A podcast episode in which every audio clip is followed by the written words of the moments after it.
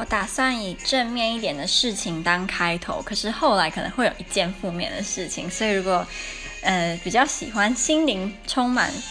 呃正面的事物的话呢，那就听前面这一部分就好了。就是明天呢、啊，我跟 Olivia 要去波兰另外一个城市玩，另外那个城市叫做它的波兰文其实是叫做 Łódź，可是因为它的那个字母是用波兰文的字母写的，所以如果今天你看不懂波兰文，你会把它念成类似 Lodz，所以它的中文发音是罗兹，可是其实它的真正的念法是 Łódź，就是完全不一样这样，所以很开心明天会跟 Olivia 去两天一夜，跟他出去的时候我都会教他中文，他教我波兰文，所以两个都获益良多。